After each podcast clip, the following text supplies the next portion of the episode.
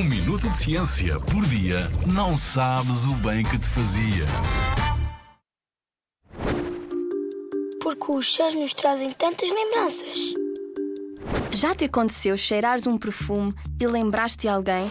Ou ires à pastelaria e te vir à memória o bolo delicioso que a tua avó costuma fazer? Pois é, isto é muito comum e acontece-nos a todos. Ora, ficas a saber que o olfato é um dos sentidos que mais está ligado à memória e às emoções. Como?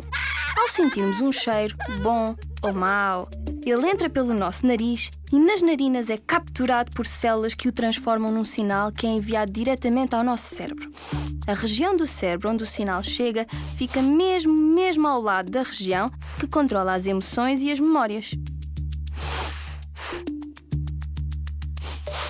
Estas regiões estão ligadas como que por pequeninas cordas que ligam cheiros a memórias. Assim, quando passamos por uma pastelaria, o sinal do cheiro é enviado ao cérebro, identificado e de imediato relacionado com o aroma delicioso do bolo da avó. Fantástico, não é? Agora, desafiamos-te a visitar a exposição de Charan, Circo de Experiências no Pavilhão do Conhecimento em Lisboa e a testar até onde o teu cérebro e imaginação te podem levar.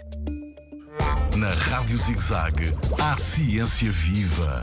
Porque a ciência é para todos.